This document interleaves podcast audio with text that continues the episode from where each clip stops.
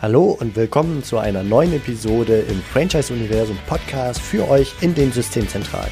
Mein Name ist Steffen Kessler und ich helfe euch, die passenden Menschen zu finden und von euch zu überzeugen, um sie dann zu erfolgreichen und das ist mir wichtig, zufriedenen Franchise-Partnern zu machen. In meinen Worten heißt das, indem wir unser Glück mit anderen teilen. Viel Spaß mit dem kommenden Impuls. Ich grüße euch zu einer neuen Episode im Franchise Universum Podcast. Heute geht es um das Thema Recht und insbesondere Corona und Recht und was hier gerade an neuem Gesetz zu erwarten ist. Das muss jetzt noch durch den Bundesrat gerade, aber der Entwurf steht. Und zwar geht es um das Schlagwort Dauerschuldverhältnis in der Corona-Krise.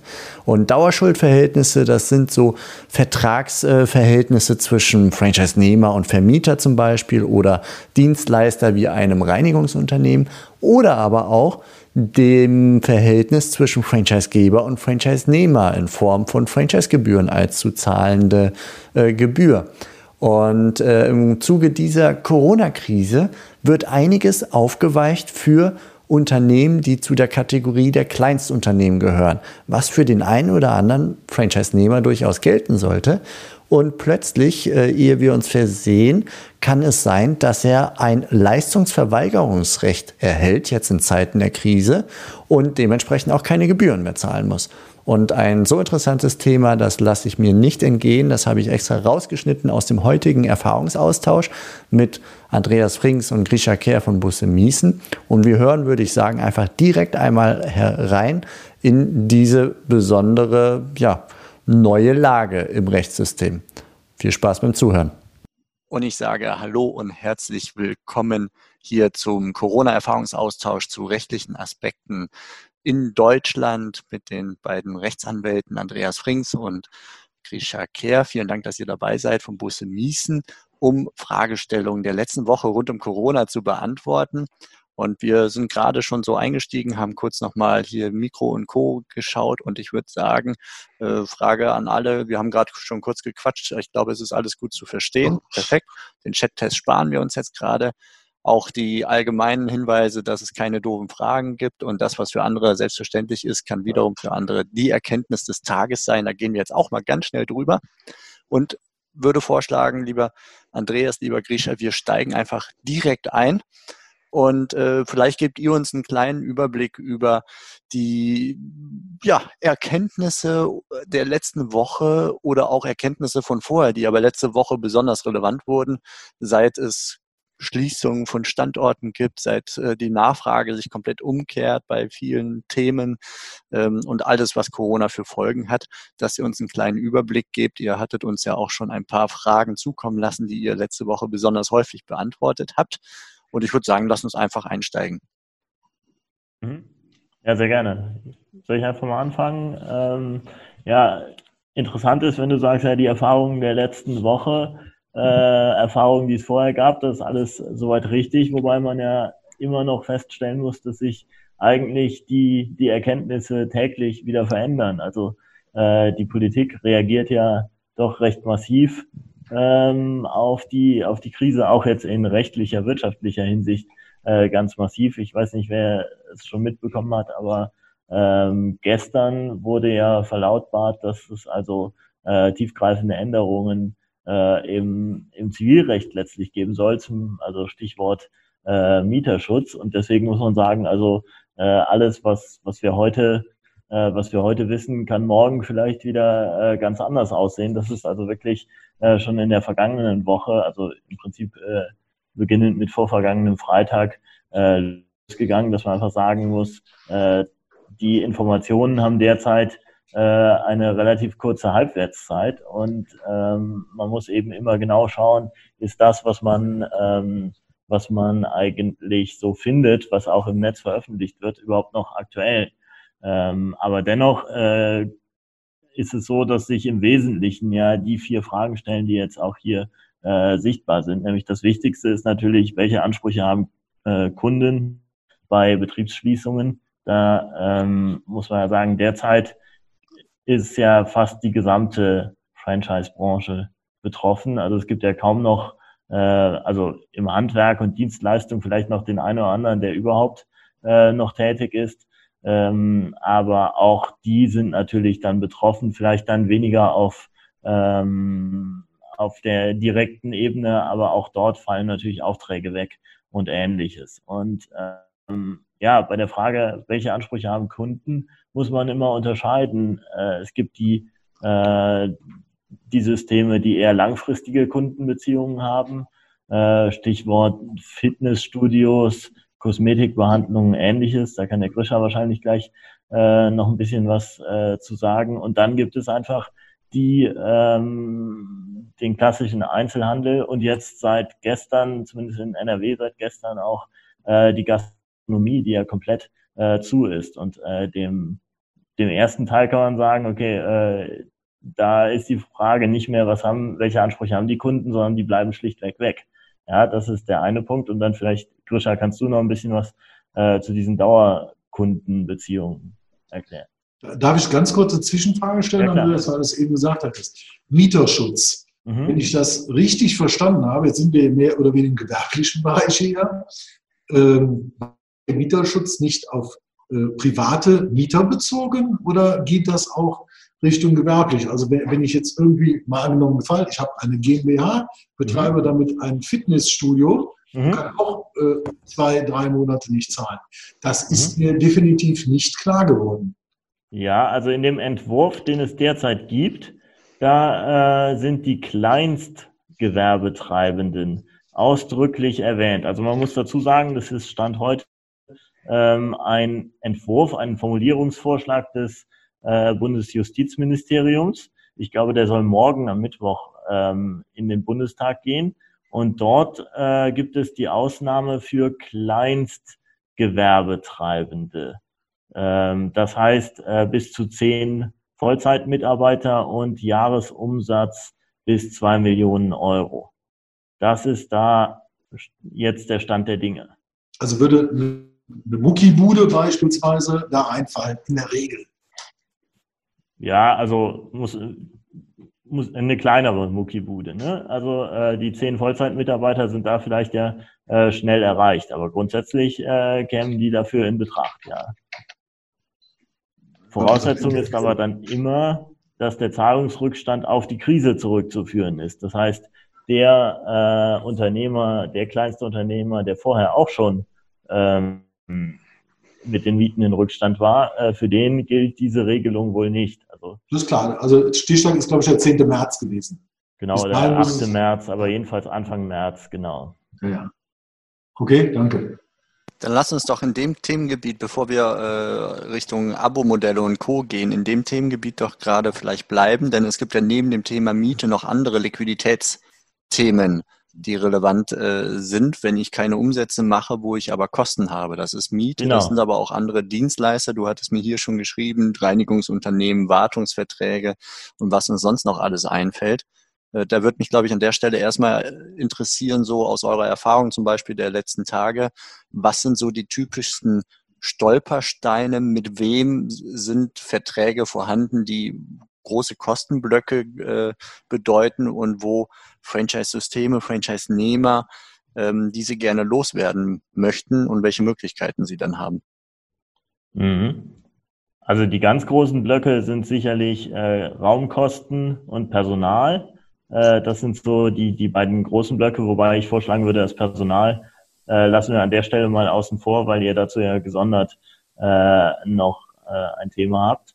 Und ähm, der zweite große Block äh, sind dann aus meiner Sicht die, äh, die Raumkosten, äh, die die Liquidität belasten und äh, natürlich das, äh, das Darlehen, das Gründerdarlehen ähm, oder allgemein Betriebsmittelkredite in diese Richtung. Auch dort ähm, drückt natürlich jetzt äh, je nach Fälligkeitsstichtag ähm, die, die Liquidität und ähm, da beginnen jetzt die, die Verhandlungen, so nehme ich das wahr, mit den Banken, wobei das noch sehr unterschiedlich, äh, also meine Rückmeldungen sind da sehr unterschiedlich. Also bis, bis Freitag hieß es immer noch, diese Woche äh, gibt, es, gibt es dazu Neuigkeiten. Die Banken waren auch auf die Situation nicht vorbereitet.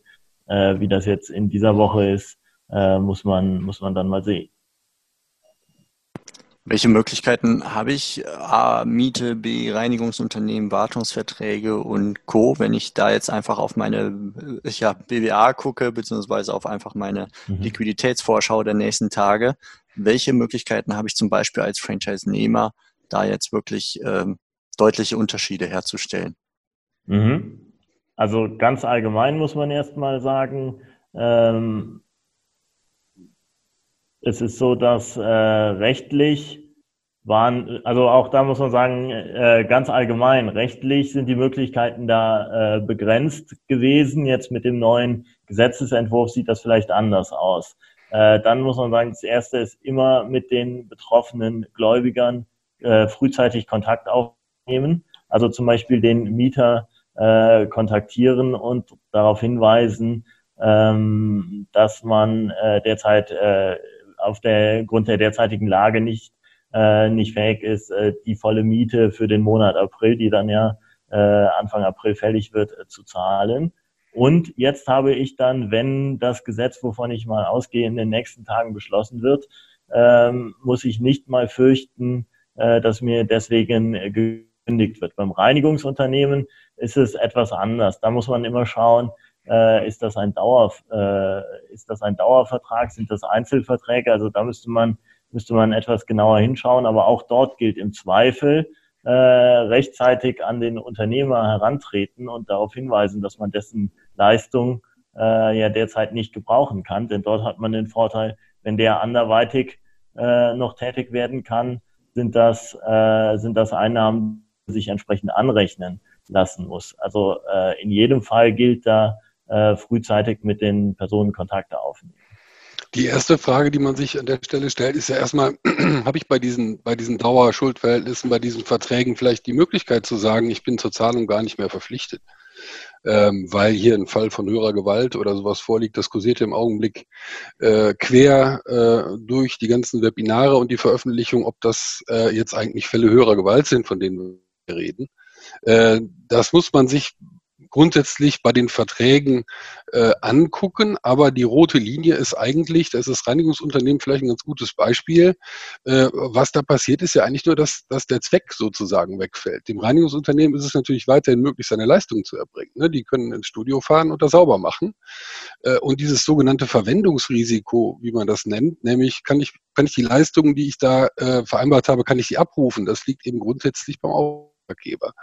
Äh, und deshalb kommt es eigentlich zu dem Problem, dass man sagen muss, selbst bei einer Schließung der Betriebe sind es bei solchen Verträgen, wie der Andreas gerade schon sagte, die eben fortnehmende Abnahmeverpflichtungen aus, äh, äh, aufweisen oder wo man sagen muss, da wird ein Festbetrag bezahlt pro Monat und dafür erbringen die bestimmte Reinigungsdienstleistungen.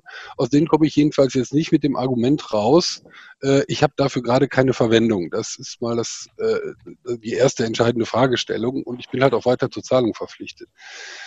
Äh, und deshalb äh, ist absolut richtig, muss man äh, eben schauen, dass man mit den Unternehmen im Zweifel Vereinbarungen dazu treffen kann, Vertragsverhältnisse zu verlängern. Jetzt Verhinderungszeiträume, das findet ja in der Fitnessbranche gerade auch statt, was die Mitgliedschaftsverträge angeht, dass Lösungen gewählt werden, zu sagen, wir hängen die Vertragslaufzeit dann einfach hinten dran.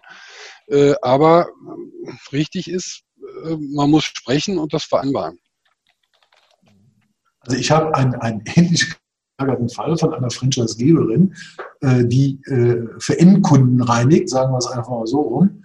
Äh, und jetzt sagen die Endkunden die ab. Das ist natürlich auch was ganz anderes.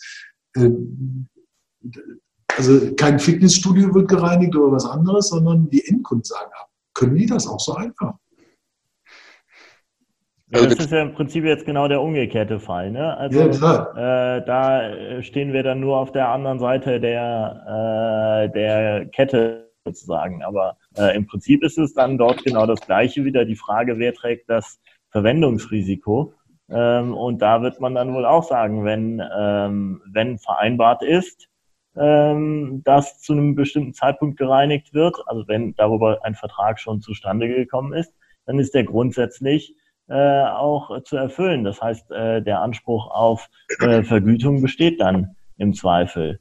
Äh, das wird man schon, äh, wird schon so sehen müssen. Wenn ich dann zu einem späteren Zeitpunkt sage, ich möchte die Leistung aber nicht abnehmen, ändert das an dem Vergütungsanspruch grundsätzlich nichts. Äh, Ausnahme ist dann wieder, wenn ich anderweitig die Möglichkeit habe, äh, Vergütung zu vereinnahmen. Aber denkbar ist ja auch, dass das Verträge sind, die so gestaltet sind, dass die Leistungen abgerufen werden. Also es gibt einen Rahmenvertrag, wo man sagt, wenn wir abrufen, mhm. dann liegen diese Preise zugrunde, wo aus dem Vertragsverhältnis selbst aber sich keine Verpflichtung ergibt, ähm, auch die Leistung abzunehmen. In dem Fall kann ich natürlich sagen, ähm, ich zahle halt nur das, was ich abrufe. Mindestabnahmeverpflichtung oder ähnliches, festes Kontingent ist nicht vereinbart. Und in dem Fall kann ich natürlich, äh, ohne mich irgendwie schadensersatzpflichtig zu machen, sagen, ich rufe halt jetzt gerade nichts ab. Ne? Mhm. Oh, klar. Hinzu genau. kommt natürlich ein moralischer Aspekt. Jetzt abseits des Rechtlichen will ich diesen Kunden verlieren, weil ich jetzt auf meine Vertragsvereinbarung, äh, wo ich Recht habe oder Unrecht habe, aber ich poche darauf und stoße ihm damit vor den Kopf, weil er kündigt ja nicht aus ohne Grund im Moment, sondern entweder weil er Liquiditätsprobleme hat oder weil er keine fremden Menschen im Haus haben möchte. Jetzt am Beispiel von mhm. Reinigungsdiensten. Das ist etwas, was ich mir sehr gut vorstellen kann, dass die mhm. deswegen mhm. auch außen vor bleiben sollen. Und äh, da ist für das Unternehmen natürlich die große, ja fast schon strategische Fragestellung neben der rechtlichen. Ja, sollte ich, äh, sollte ich einfach Nein sagen, weil ich glaube, im Recht zu sein vertraglich, oder sollte ich da eine andere Lösung mit dem finden? Im Zweifelsfall vielleicht eine 50-50-Lösung, irgendein Kompromiss. Genau, absolut. Äh, das, darauf wird man im Zweifel äh, angewiesen sein, denn irgendwann, also das betrifft alle äh, Schuldverhältnisse natürlich gleichermaßen irgendwann ist diese Krise hoffentlich auch wieder vorbei und dann äh, wird vielleicht der eine oder andere ähm, nochmal darauf zurückkommen, wie man sich denn da im Einzelfall verhalten hat. Also ich meine, der Klassiker ist natürlich der Kunde, den man nicht äh, verprellen will. Äh, und da gilt dann, man muss versuchen, irgendwie kreativ andere Lösungen zu finden, äh, wie man, wie man dort tätig werden kann. Und vielleicht in dem Zusammenhang noch noch ein, äh, ein Schuldverhältnis, das wir bislang noch gar nicht angesprochen haben, das aber jetzt hier in der Runde sicherlich eines der wichtigsten ist. Und das ist ja äh, das Verhältnis von Franchisegeber und Franchise-Nehmer. Und ähm, auch dazu, auch das ist betroffen von diesen ja, Hilfsmaßnahmen, die, äh, die derzeit beschlossen werden. Denn ähm, also was jetzt die, die Vergütung angeht, was die Franchise-Gebühren angeht, ähm, muss man ja sehen, da gilt im Prinzip das, was wir gerade für das Reinigungsunternehmen äh, gesagt haben, ganz ähnlich, mit einer bedeutenden Ausnahme. In der Regel sind die Franchise-Gebühren natürlich umsatzabhängig äh, ausgestaltet. Das heißt, in dem Moment, wo mein äh, Umsatz als Franchise-Nehmer ausfällt, äh, schulde ich auch keine oder deutlich weniger Gebühren. Es gibt aber auch äh, Gebührenbestandteile. Ja, beispielsweise eine feste Gebühr. Genau, es gibt, äh, ähm, gibt Verträge mit festen Gebühren oder zumindest festen Bestandteilen. Äh, und da stellt sich natürlich die Frage genauso, wie wir es gerade eben besprochen haben. Also der Franchisegeber bietet seine Leistung ja an. Er unterstützt, er erlaubt die Nutzung äh, der Marke und aus diesem Grund ändert sich erstmal an der, der Zahlungspflicht natürlich nichts. Da spielt diese strategische Frage eine Rolle, äh, die du, Steffen, gerade eben angesprochen hast. Und vor allen Dingen sagt dieser Gesetzentwurf, den ich eben schon mal angesprochen habe, eben, dass bei Kleinstunternehmer und die meisten Franchise-Nehmer werden wohl äh, Kleinstunternehmer sein, ähm, die ein Leistungsverweigerungsrecht im Hinblick auf Dauerschuldverhältnisse haben. Und der Franchise-Vertrag ist wohl auch so ein Dauerschuldverhältnis. Und äh, wenn das alles so bleibt, wie es dort vorgesehen ist, dann würde das bedeuten, dass der Franchise-Nehmer mit Recht sagen kann, äh, ich zahle diese festen Gebühren nicht. Das gilt übrigens für den, für den Reinigungsvertrag, der als äh, Dauerschuldverhältnis ausgestattet ist, ganz genauso. Wobei man dann wieder sehen muss, eine Härtefallregelung gibt es darin, so dass es im Ergebnis wieder auf das hinausläuft, was wir eben äh, besprochen hatten. Äh, man muss von Anfang an da mit offenen Karten spielen und eben nicht versuchen, äh, jetzt hier, also man muss gemeinsam sozusagen aus der Krise äh, kommen. Fall aus der Praxis, mal angenommen Fall. Ähm, wir müssen bei unserem Partner was tun. Äh, jetzt sage ich, komm, den April oder Mai oder März, den braucht ihr nicht zahlen. Dann habe ich x tausend weniger Einnahmen beantrage auf der anderen Seite für die kleinen Unternehmen den Pauschalbetrag von 9000 Euro. Sollte es zu einer Prüfung kommen, kann ich das damit ausgleichen? Oder, oder sagt nachher jemand oder könnte nachher jemand sagen, ja Moment, Sie haben das Geld ja sozusagen verschenkt an Ihre Partner. ich, ich habe unterstützt. Also von daher, das ist. Äh Du sprichst jetzt auf die ähm, auf diese Regelungen, diese Soforthilfen für. Kleinstunternehmer genau. an äh, wonach für einen begrenzten Zeitraum von drei Monaten beziehungsweise fünf Monaten ja so Einmalzahlungen von 9.000 Euro oder 15.000 Euro je nach Größe äh, geleistet werden sollen. Okay. Äh, da muss man sagen, ähm, bislang, also Stand jetzt heute Vormittag, äh, ist da noch die genaue Ausgestaltung dieser Einmal, äh, dieser Einmalhilfen noch nicht veröffentlicht. Also jedenfalls äh, konnte ich dazu bislang noch nichts finden, weil genau das ist ja die spannende Frage. Bei den Voraussetzungen, unter denen äh, die geleistet werden, diese Soforthilfen oder diese Einmalzahlungen, äh, ist ja dahingehend überhaupt nichts, ähm, überhaupt nichts dargestellt. Ähm, also, aber es hat den Anschein, als ob äh, also jedenfalls äh, das Verhältnis Vermieter-Mieter ist ja in diesem Eckpunktepapier ausdrücklich angesprochen. Und da hat es den Anschein, als würde sozusagen belohnt, wenn einem der Vermieter äh, entgegenkommt. Denn da heißt es irgendwie, äh, wenn der Vermieter die Miete um mindestens 20 Prozent reduziert, kann der gegebenenfalls nicht ausgeschöpfte Zuschuss auch für zwei weitere Monate eingesetzt werden. Das ist da etwas kryptisch äh, die Regelung. Aber in deinem Fall müsste man ja sagen, ein Leistungsverweigerungsrecht besteht ja. Das heißt, ähm, es wäre eine direkte Folge äh, der Krise. So jedenfalls würde ich es verstehen. Äh, also dann muss, müssen wir die Partner aber praktisch einzeln mitteilen. Sie haben Leistungsverweigerungsrecht, aber warum weiß ich bis jetzt noch nicht. Weil ich bringe ja meine Leistung. Wir stellen Marke, wir stellen Handbuch, wir stellen Marketing, wir stellen alle Kosten, die mit Verbindung stehen, zur Verfügung. Mhm. Ja, das ist sozusagen ein Sondertatbestand. Also der wird nur äh, für diese Krise wird äh, das Einführungsgesetz zum bürgerlichen Gesetzbuch geändert.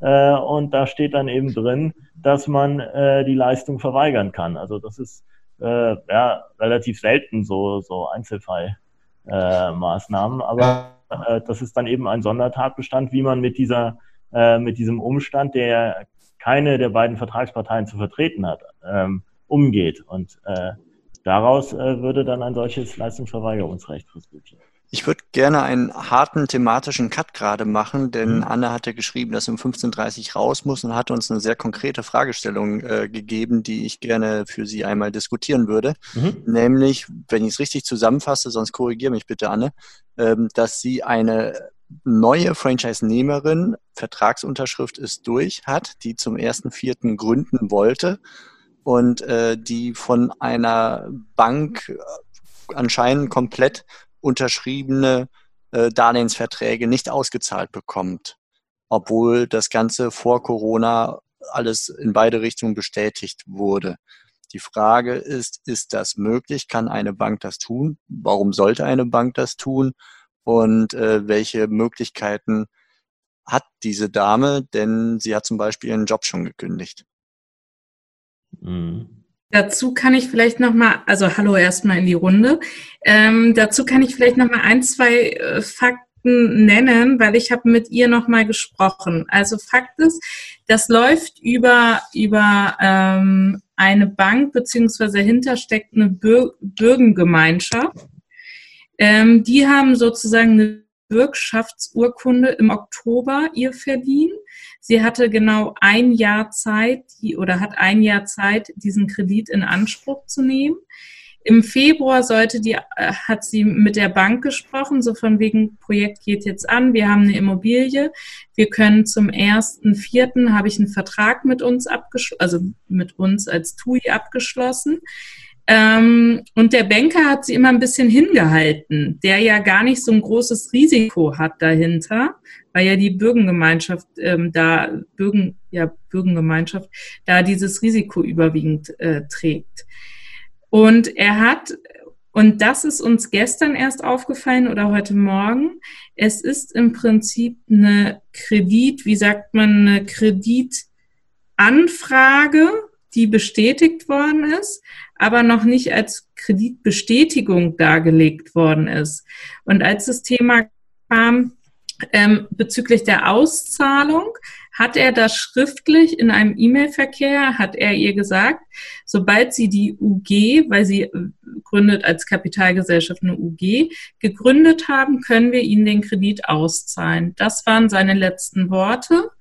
Ja, und er hat jetzt, ähm, er hat das immer ein bisschen rausgezögert und hat aufgrund der Corona-Krise jetzt gesagt, naja, sind wir uns noch sicher, dass sie überhaupt, oder dass es die TUI, weil wir da im Hintergrund stehen, dass es die überhaupt noch gibt und hat das so dargelegt, so von wegen, das Ganze hat, ja, hat keine Zukunft, das wissen wir ja alle nicht, wo es hingeht, sage ich mal. Aber trotzdem hat sie doch eigentlich ein Anrecht auf diesen Kredit. Ja, die alles entscheidende Frage ist jetzt, ist ein Vertrag, also ein Darlehensvertrag zustande gekommen oder nicht? Denn ähm, also das konnte ich jetzt Ihren Schilderungen noch nicht, noch nicht endgültig entnehmen. Darauf wird es am Ende ankommen. Also die bloße, die bloße mündlich oder per E-Mail erklärte Zusage des Bankers, ja, das wird wohl klappen, würde mir dafür nicht ausreichen. Wenn es aber tatsächlich einen Vertrag darüber gibt, also eine für beide Seiten bindende Erklärung, dann meine ich, steht erstmal, ähm, also besteht erstmal der Anspruch auf Auszahlung dieses Darlehens. Natürlich gibt es immer äh, in solchen Verträgen Vorbehalte für den Fall, dass sich die wirtschaftliche Lage des, ähm, des Schuldners extrem verschlechtert oder so da oder des Bürgen. In die Richtung könnte man denken, aber aus meiner Sicht spielt das Ganze noch in der Vorfrage, haben wir einen wirksamen Darlehensvertrag oder eben noch nicht? Ja, das ist, also ich bin natürlich jetzt nur die auf der Seite des Franchise-Gebers. Mhm. Das ist dann so ein bisschen das Problem. Und ich habe sie nämlich gestern auch darauf nochmal aus, also für mich war es eigentlich klar, dass ein Darlehensvertrag feststeht, sobald sie im Prinzip mit uns einen Standort gefunden hat, ihre Kapitalgesellschaft gegründet hat, dass das dann auch ausgezahlt wird, die Summe, oder angestoßen wird. Okay, ich lasse das nochmal aus, ja, ich lasse das nochmal prüfen, weil sie steht ja dementsprechend im Recht. Wenn es den Vertrag gibt. Wenn es den Vertrag gibt. Und das wäre das Erste, was zu klären ist. Wenn er nicht unterzeichnet ist, würde ich äh, als Banker, dann kann der immer noch sagen, hm, bei TUI gerade schwierig, ne? Ja, seine Begründung war sehr, also die Begründung war so von wegen, naja, die TUI nimmt ja auch schon Staatshilfe in Anspruch. Daraufhin hat mein Chef sich dann nochmal eingeschaltet und äh, äh, telefonisches Gespräch mit ihm gehabt, wo er eigentlich gesagt hat, naja, es hört sich alles gut an, jetzt muss ich nur noch die Bürgen überzeugen. Aber es kam bis heute halt keine Antwort, sondern es wird einfach nur rausgezögert gerade. Ich glaube, dann hat es Andreas tatsächlich auf den, auf den Punkt gebracht. Ne? Das ist diese mhm. Kernfrage, die zu beantworten ist, die vielleicht auch in einem persönlichen Gespräch mit einem Rechtsanwalt, äh, der dann auch mal durch die Unterlagen und die Kommunikation, die bisherige schaut, ähm, ja. ja. dass das dann im 1 zu 1 zu klären ist. Und jetzt gerade, glaube ich, kommen wir auf der Metaebene nicht sehr viel weiter. Nee, aber trotzdem erstmal vielen Dank. Also ich werde das nämlich nochmal, für mich war eigentlich klar, dass sie sowas hat, aber anscheinend waren das alles keine präzisen, ja, was eher ein Hinhalten als Üblicherweise bekommt man ja solche Finanzierungszusagen, um dann erstmal zu wissen, die Finanzierung steht grundsätzlich. Aber das ist eben noch nicht der Darlehensvertrag, aus dem man auch die, die Darlehensmittel dann verbindlich abrufen und beanspruchen kann. Ne? So, wenn eine Bank so eine Finanzierungszusage erteilt und sich dann nachher nicht aus keine triftigen Gründe hat und sie nicht mehr dran gebunden fühlt, dann könnte man sagen, jetzt ist mir ein Schaden entstanden, äh, weil du mir eine Finanzierung zugesagt hast, sie mir jetzt aber nicht gibst. Das wäre aber nur ein Schadensersatzanspruch. Der Anspruch auf Auszahlung des Darlehens, der besteht eben dann, wenn der Darlehensvertrag zustande gekommen ist. Deshalb kommt es darauf jetzt an. Das klingt so ein bisschen nach Finanzierungszusage. Ja, das nehme ich jetzt. Ja, ja. In die Richtung geht das, glaube ich, auch. Das ist ein wertvoller Hinweis, dann einfach die Unterscheidung zwischen Finanzierungszusagen und dem echten Darlehensvertrag. Wie ja. ist denn das grundsätzlich ähm, mal von oben betrachtet, wenn es zu Verträgen kam im, im Vorfeld der Corona-Krise, wo wir noch nicht so absehen konnten, in welcher Schärfe das Ganze hier passieren wird.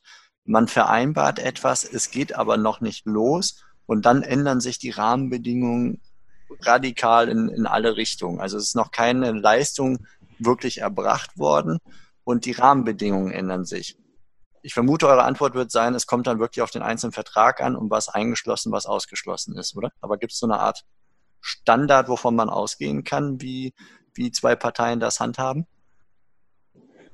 Ja, also der erste Standard wäre, äh, Verträge sind einzuhalten. Also so banal wie das klingt, ähm, ist das, wenn, äh, wenn diese, die, der Eintritt dieser Krise nicht im Risiko einer der beiden Parteien liegt, dann ist es grundsätzlich für die Vertragsdurchführung äh, erstmal oder für das Bestehen dieses Vertrages unerheblich, diese Krise, also rein rechtlich, das klingt jetzt vielleicht ein bisschen seltsam, aber ähm, und die zweite Frage ist dann, wenn ich meine Leistung nicht erbringen kann äh, wegen der Krise, ähm, habe ich dann einen Anspruch auf die Gegenleistung. Und das ist, äh, das ist gesondert zu überprüfen. Aber grundsätzlich gilt erstmal, äh, sofern das nicht einem Lager zuzuordnen ist. Wir sind hier ja auch nicht in einer, äh, in einer Situation, wo der eine vielleicht schon Kenntnis hatte, der andere noch nicht oder so, sondern also jedenfalls nicht äh, nicht im Wesentlichen. Und da muss man sagen, ja, der Vertrag gilt erstmal sofort, wie er geschlossen wurde.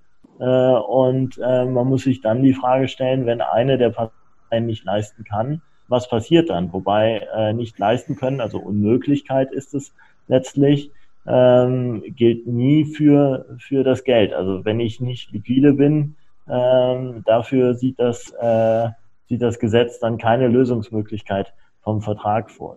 Da gibt es in, den in Krisenzeiten sehr hilfreichen Satz, Geld hat man zu haben. Genau. okay. das klingt natürlich jetzt zynisch. Müssen wir jetzt alle nicht telefonieren. Ne? Genau. ja. Ich würde vorschlagen, wir machen mal weiter mit äh, mhm. den Fragestellungen, die sich bei euch so in der letzten Woche ergeben hat. Wenn jemand noch Fragen hat, dann gerne in den Chat oder Mikrofon freigeben und dann loslegen. Wir verfolgen ansonsten den roten Faden, den wir im Vorfeld einfach festgelegt haben, sind natürlich offen für genau diesen Erfahrungsaustausch und die Fragerunde, die auch mhm. geplant war.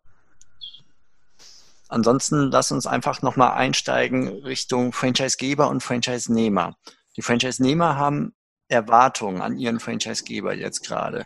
Äh, unterschiedlichster Couleur. Von Unterstützung in Zeiten der Krise ähm, ne, so eine Art Kapitänsfunktion, möchte ich mal sagen, bis hin zu, dass möglicherweise bei manchen Franchise-Betrieben das Marketing noch aufrechterhalten bleiben soll, selbst wenn womöglich die Marketingverantwortliche gerade äh, ausfällt oder ähnliche Geschichten. Wie ist äh, aus rechtlicher Sicht das Zusammenspiel zwischen Franchise-Nehmer, Erwartungshaltung von Franchise-Nehmern und Franchise-Geber zu bewerten? Wann kann der Franchise-Geber sagen, äh, okay, ich, jetzt ist gerade eine Sondersituation, ich kriege es nicht hin und der Franchise-Nehmer müsste es gegebenenfalls akzeptieren.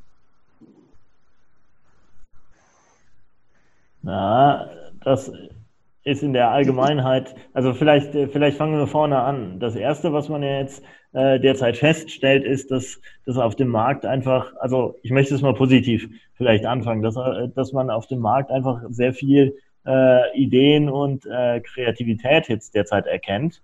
Äh, also ich denke, jeder hat schon Schaufenster gesehen, die irgendwie plakatiert sind mit Außerhausverkauf oder äh, Online-Shop oder Lieferdienst oder irgendwie so etwas. Und da scheint mir auf den ersten Blick äh, das Franchising äh, etwas hinterher zu hängen, denn der Franchise-Nehmer hat sich grundsätzlich an die ähm, an die Systemvorgaben zu halten und einfach das Produkt- oder Dienstleistungsangebot von jetzt auf gleich komplett umzukrempeln, äh, ist natürlich in so einer Situation deutlich schwerer. Dann muss man im nächsten Schritt sagen, einen ganz konkreten, im Sinne von einklagbaren Anspruch darauf, konkrete Maßnahmen umzusetzen, hat der Franchise-Nehmer gegen den Franchise-Geber in, in aller Regel nicht. Also ähm, es mag ganz extreme Ausnahmen Fälle geben, aber im Übrigen wird man nie zu dem Ergebnis kommen, äh, der Franchise-Geber müsste jetzt eine ganz bestimmte Maßnahme umsetzen. Das nächste ist dann aber, dass man natürlich im, äh, das Franchise-System auch an die aktuellen Begebenheiten anpassen äh, darf als Franchise-Geber und äh, unter Umständen das genau auch jetzt nutzen kann, auch kurzfristige Anpassungen vorzunehmen, um dann vielleicht wieder als System diesen Marktvorteil, den ja die Marke bietet, den die Systemrichtlinien bieten, dann auszuspielen äh, in einem im Sinne einer äh, Anpassung des Systems an die derzeitige Krise. Das ist dann natürlich von System zu System sehr unterschiedlich. Also am Beispiel von Burger Me hatte ich vor ein paar Tagen gesehen, dass die ihre Burger nicht mehr im Restaurant verkaufen, sondern auf Lieferdienste umstellen und zwar mhm. bundesweit. Mhm. Oder hier Hot Rod, Hot Rod Fun, die mit Seifenkisten normalerweise Touren anbieten, die dann diese Seifenkisten benutzen, um Leute zu beliefern. Mhm. Äh, und das auf alle Franchise-Nehmer ausgespielt. Gibt es da eine Art ähm, Verpflichtungsmöglichkeit für den Franchise-Geber, das Konzept für alle umzuändern. In welche Richtung jetzt dass, der, dass er alle Franchise-Nehmer dazu auffordern kann, ähm, das Geschäftsmodell in seinem Sinne zu verändern. Weil der ursprüngliche Franchise-Vertrag war nun mal ein Seifenkistentouren oder Burger-Restaurant mit Sitzplätzen und kein Lieferdienst äh, beispielsweise. Also es ist eine Veränderung des Geschäftsmodells, ähm, was im positiven Sinne der Franchise-Nehmer annehmen sollte, wenn der Franchise-Geber äh, kreativ ist aber möglicherweise in der einzelnen Region für den einzelnen Franchise-Nehmer etwas dagegen spricht und er sagt, ich habe eine viel bessere Idee. Ich möchte äh, mit meinen Seifenkisten gerade etwas völlig anderes machen, weil damit würde ich beispielsweise mehr Umsatz generieren. Wer kann wem da Weisungen geben?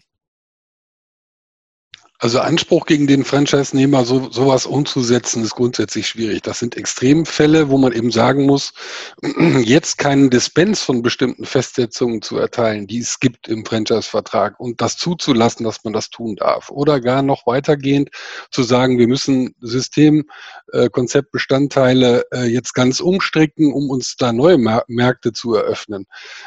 Ähm, das wird man immer dann annehmen müssen, wenn man eben sagt, also alles andere wäre treuwidrig. Es gibt ja nur Treuepflichten und die Verpflichtung des Franchisegebers, Schaden eben abzuwenden von den Franchise-Nehmern. Wenn man an so einer Stelle ankommt, wo man sagt, es gibt wirklich keinen triftigen Grund, der dagegen spricht und es wäre schlicht treuwidrig, äh, sich solchen Änderungen oder auch nur Ausnahmen zuzulassen, jetzt verschließen würde, äh, dann kann so ein Anspruch bestehen.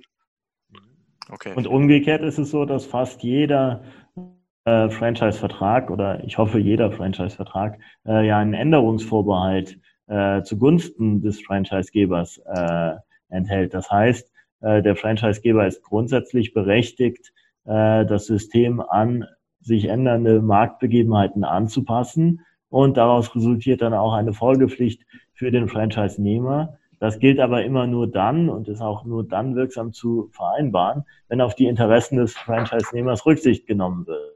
Das heißt, wenn der äh, jetzt die Beispiele, Steffen, die du genannt hast, sind vielleicht jetzt äh, dann eher etwas fernliegend, wo man sich die Frage stellen müsste, sind das tatsächlich ähm, berechtigte Interessen, wenn der einfach keine Lust hat. Äh, aber es könnte natürlich auch äh, ernsthaft, äh, ernsthafte Interessen geben, äh, wie auch immer die aussehen, beispielsweise, äh, dass, ähm, dass das vom Personal her nicht machbar ist oder sonst äh, irgendwas. Äh, daran sich dann schon orientieren als Franchisegeber. Aber man hat eben die Möglichkeit, das System entsprechend anzupassen und daraus resultiert dann auch seine Folgepflicht. Okay, danke. Dann lass uns vielleicht mal versuchen, aus der eher theoretischen Betrachtung in die praktische zu, zu mhm. kommen mhm. im Zusammenspiel Franchisegeber, Franchise-Nehmer. Was waren die letzten Tage ja besonders entweder heikle oder häufige Themen, die auf euch zukamen aus der Franchise-Szene aufgrund von Corona?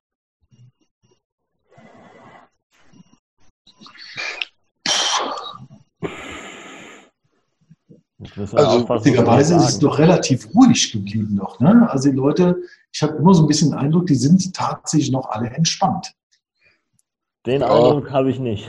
Nee, ja, aber ne, es, es, ist ja auch keiner hektisch oder sagt, oh, bla, bla, bla, also, so hätte ich mir das eher vorgestellt, dass, dass die Leute ausrasten, sagen wir es mal so.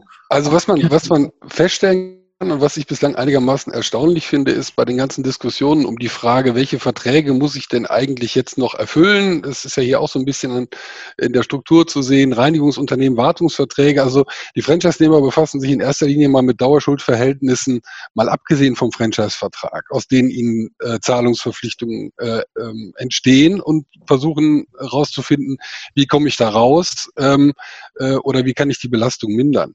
Es ist relativ wenig bislang zu Diskussionen gekommen um die Frage, ähm, besteht denn ein Anspruch auf ein Moratorium äh, oder sogar eine Aussetzung von Ansprüchen oder bin ich, habe ich sogar Zahlungsverweigerungsrechte gegenüber dem Franchisegeber?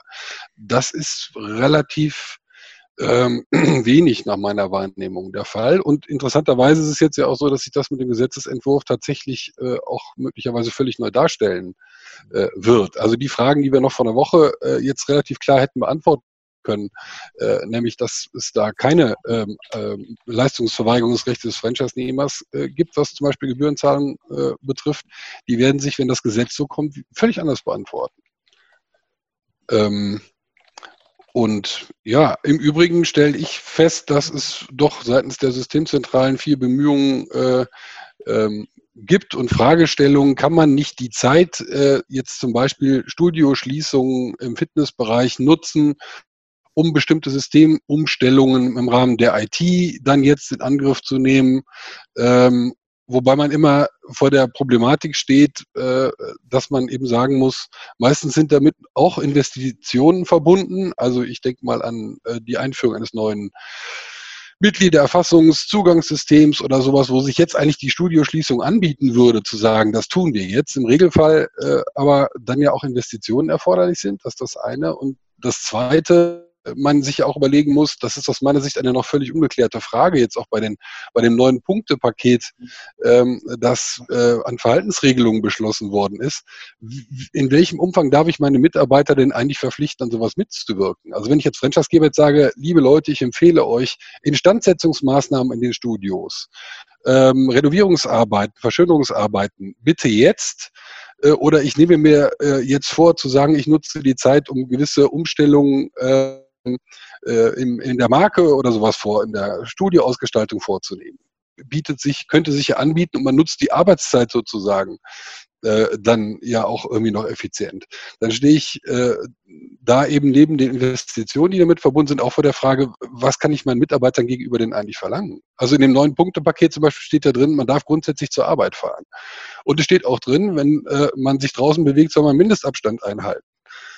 Heißt das jetzt, ich könnte als äh, als Franchise-Nehmer meinen Mitarbeitern sagen, pass mal auf, wir nutzen die Zeit jetzt zur Renovierung, ihr müsst aber beim Tapezieren 1,50 Meter Abstand halten.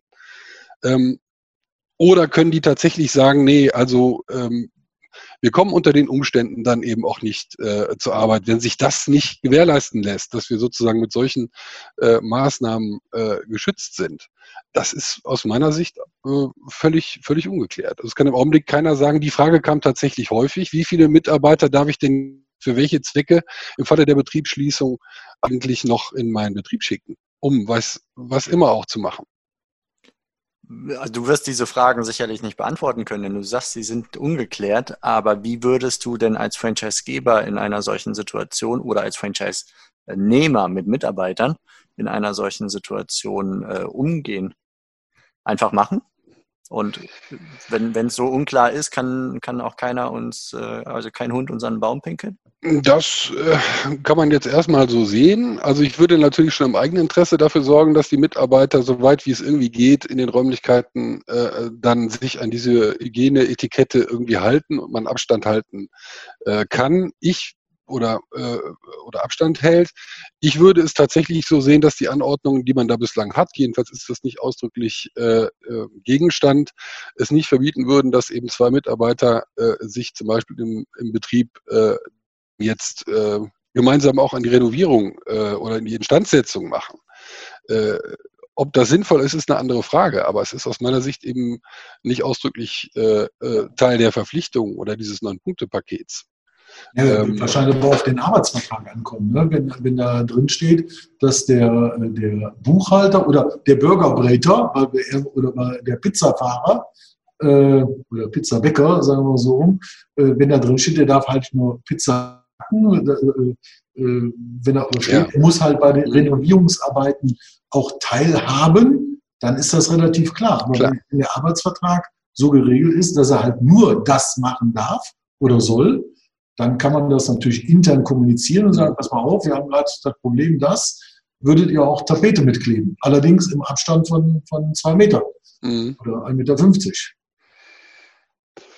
Aber das sind aus meiner Sicht so Diskussionen, die gerade stattfinden äh, Franchisegeber und Franchisenehmer. Ähm, was können wir möglicherweise von der, von der, von Seiten des Franchisegebers jetzt sogar vorgeben äh, oder dringend empfehlen zu, zu machen an Maßnahmen, um die Zeit zu nutzen? Hm. Ja, und äh, Jochen, was du gerade eben angesprochen hast, äh, trifft eigentlich einen ganz wichtigen Punkt. Man muss nämlich immer versuchen, äh, eine Einigung, also ein Vertrag, eine Einigung im Einzelfall herbeizuführen. Das ist jetzt was, was uns natürlich in jeder Hinsicht helfen kann. Das gilt zwischen Franchisegeber und Franchise-Nehmer.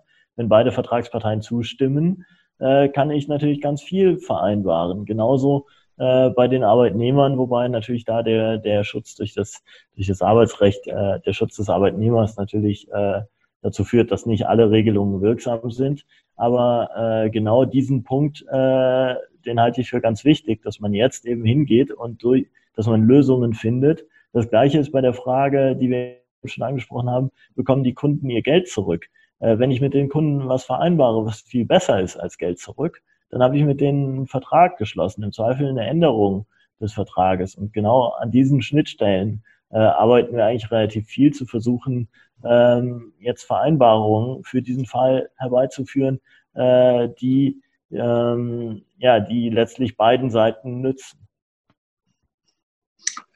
Also die Studios machen das gerade ganz massiv. Ne? Also Schreiben rauszuschicken und zu sagen, wenn ihr die Gebühren weiterzahlt, Klammer auf, obwohl ihr eigentlich gar nicht dazu verpflichtet seid, Klammer zu, hängen wir die Vertragszeit hinten dran oder äh, verpassen euch Bonusmonate, um zu verhindern, äh, dass eben Rücklassschriften ähm, gemacht werden, was die Mitgliedsgebühren angeht. Allein das ist ja jetzt auch ein administrativer Aufwand zu sagen, wir müssen jetzt Dauerlastschriftaufträge für einen Monat, wo das Studio ges äh, geschlossen ist, erstmal alle pausieren, haben das entsprechende Liquidität Liquiditätsloch. Das versuchen äh, die gerade die Fitnessstudios im Augenblick eben dadurch in den Griff zu kriegen, dass sie entsprechende Angebote machen an die äh, an die Mitglieder und sagen, äh, wir hängen dir das ist wohl mal das Mindeste, die Zeit der jetzt nicht möglichen Nutzung hinten dran. Aber wie Andreas schon sagte, man kann ja auch versuchen, das Paket noch so hübsch äh, zu machen, dass man dann im Zweifel eine tatsächlich positive Rückmeldung der Mitglieder bekommt, weil das ist ja das nächste Problem. Die meisten Studios können den Aufwand ja nicht fahren sagen, pass mal auf, wir unterbreiten dir jetzt einen Vorschlag. Wir bekommen von dir, die, bräuchte man ja eigentlich dann eine, eine Erklärung, ja, ich bin damit einverstanden. Dann hat man eine vertragliche Vereinbarung. Im Regelfall wird es aber ja so praktiziert, dass die Studios im Grunde äh, kommunizieren, wir bieten das an für den Fall das und es wird dann schlicht so gehandhabt. Ne? Also eine Vereinbarung dazu kommt ja selten zustande, weil die Mitglieder äh, sich gar nicht zurückmelden sollen, vielleicht sogar. Äh, wir hatten ja gestern im jemanden von den Herrn Baas, hieß er, glaube ich, von, äh, das ist aber Franchise-Nehmer von Miss Sporty gewesen. Und der hat alle seine Partner oder seine Mitglieder äh, antelefoniert. Steffen, ich glaube, du warst, ja, du warst auch mit dabei. Ähm, und hat sich genau dieses Okay geholt. Mhm. Wenn du natürlich einen Laden hast, wo 100, 120, 150 Mitglieder sind, ist das wahrscheinlich deutlich einfacher, als wenn du mhm. eine, eine mittlere Muckibude hast, wo du dann, äh, ich sag mal, 1000 Mitglieder hast. Ja. Wovon wahrscheinlich sowieso nur 25, 30 Prozent oder 20 Prozent trainieren kommen. Und die anderen lassen es so laufen, aber die nehmen das natürlich jetzt gerade als Ausstieg. Mhm. Ja. Aber eine Frage nochmal zu den Arbeitnehmern. Das heißt, wenn jetzt da jemand ist, ähm, der äh, Gastronomiebetrieb, so und Renovierung ist erstmal ausgeschlossen, weil der Laden halt relativ neu ist, kann ich die Leute in Urlaub schicken? Geht das? Weil wenn der Laden zu ist, ich bezahle die auch, kann ich die einfach in Urlaub schicken und streiche praktisch damit den Resturlaub vom gesamten Jahr? Ich meine nicht, nein. Also warum nicht? Also das ist ja im Prinzip sowas wie, wie eine Art Betriebsferien. Also ich habe jetzt keinen anderen Begriff, aber der Laden ist zu, es gibt jetzt Betriebsferien. Und deshalb müsst ihr alle nach Hause gehen und alle euren Urlaub nehmen. Im Grundsatz ist das ja ein Erholungsurlaub, auf den, auf den der Arbeitnehmer jetzt erstmal Anspruch hat, den er im Grundsatz jedenfalls immer so legen darf, wie es ihm passt, ne? Äh, um dann im Zweifel eben auch Urlaub zu machen äh, und nicht zu Hause in häuslicher Quarantäne sich zu erholen. Äh, und das äh, ist halt auch schon das Problem äh, daran. Man kann in Einzelfällen als Arbeitgeber, ich bin jetzt auch kein ausgewiesener Arbeitsrechtler, aber man kann als Arbeitgeber eben sagen, in betrieblichen Notlagen kann ich verlangen, dass ein Urlaub mal ver äh, wird, wenn es dringende betriebliche Bedürfnisse gibt. Äh, aber zu sagen, du musst deinen Erholungsurlaub jetzt äh, eben nehmen, das wird aus meiner Sicht arbeitsrechtlich nicht funktionieren.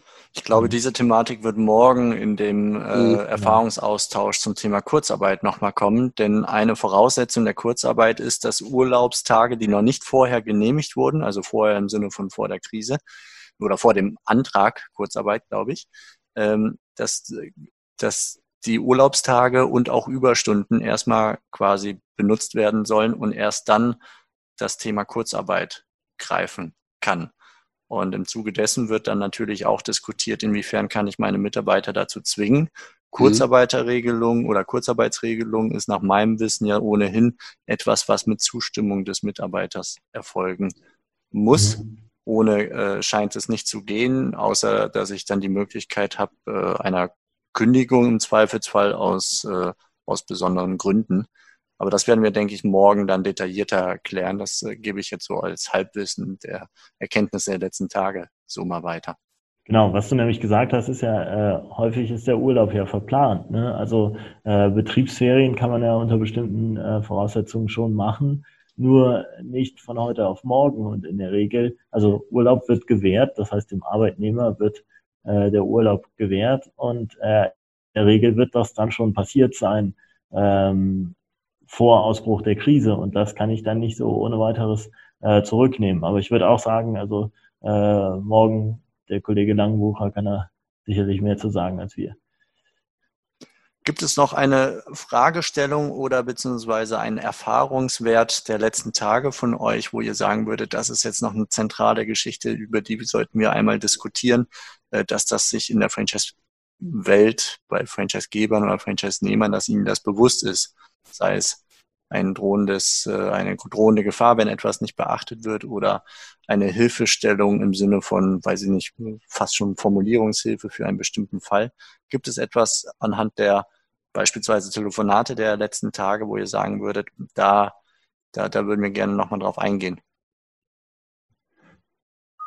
Ja, vielleicht, äh, vielleicht ein äh, ja, Negativbeispiel vielleicht auch mal äh, zu nennen. Man muss natürlich immer bedenken, auch in der Krise ist der Franchise-Nehmer selbstständiger Unternehmer. Das heißt, äh, für, die, für die Einhaltung äh, der Regeln ist er selbst verantwortlich. Er unterliegt aber andersrum auch keinem Weisungsrecht.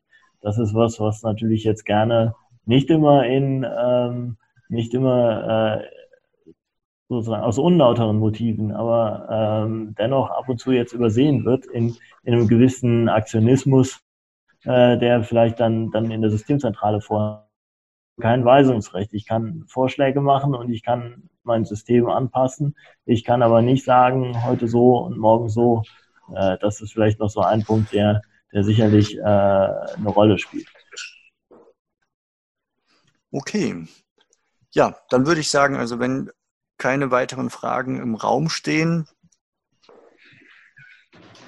würde ich vorschlagen, dass wir damit diese Runde, diesen Erfahrungsaustausch äh, beschließen. Wir haben von euch ja schon einen Artikel mit einer Übersicht an diversen Fragestellungen bei uns im Franchise-Universum eingestellt, franchiseuniversum.de slash corona-hilfen. Und äh, Andreas, ich glaube, du bist primär der Autor dieses, äh, dieses, dieser Übersicht gewesen, meine ich rausgehört zu haben im Gespräch. Ähm, wollen wir vereinbaren, dass ihr diesen Beitrag, dieses Schreiben versucht regelmäßig zu aktualisieren, um ja, zumindest haben wir, haben wir jetzt nochmal eine Aktualisierung, also äh, oder eine zweite Version sozusagen mit etwas anderen Fragestellungen eher in die Richtung, äh, wie wir sie jetzt gerade besprochen haben, ist gerade in der Bearbeitung. Vielleicht schaffen wir es ja, äh, da jetzt äh, nach Ablauf von einer Woche äh, da nochmal was nachzulegen. Ja. Hm. Und dann würde ich vorschlagen, dass wir versuchen, gemeinsam im Franchise-Universum nicht äh, veraltete Daten quasi zu haben, mal drüber zu schauen auf das Papier der, der Vorwoche, was hat sich da möglicherweise grundlegend geändert und äh, dass wir da einfach zwei, zwei Themengebiete beispielsweise abdecken oder zwei Papiere, die dann regelmäßig ein kleines Update erfahren, jetzt für die nächsten Tage zumindest, wo sich so vieles ändert. Ne? Das wird ja auch alles wieder ruhiger werden, denke ich.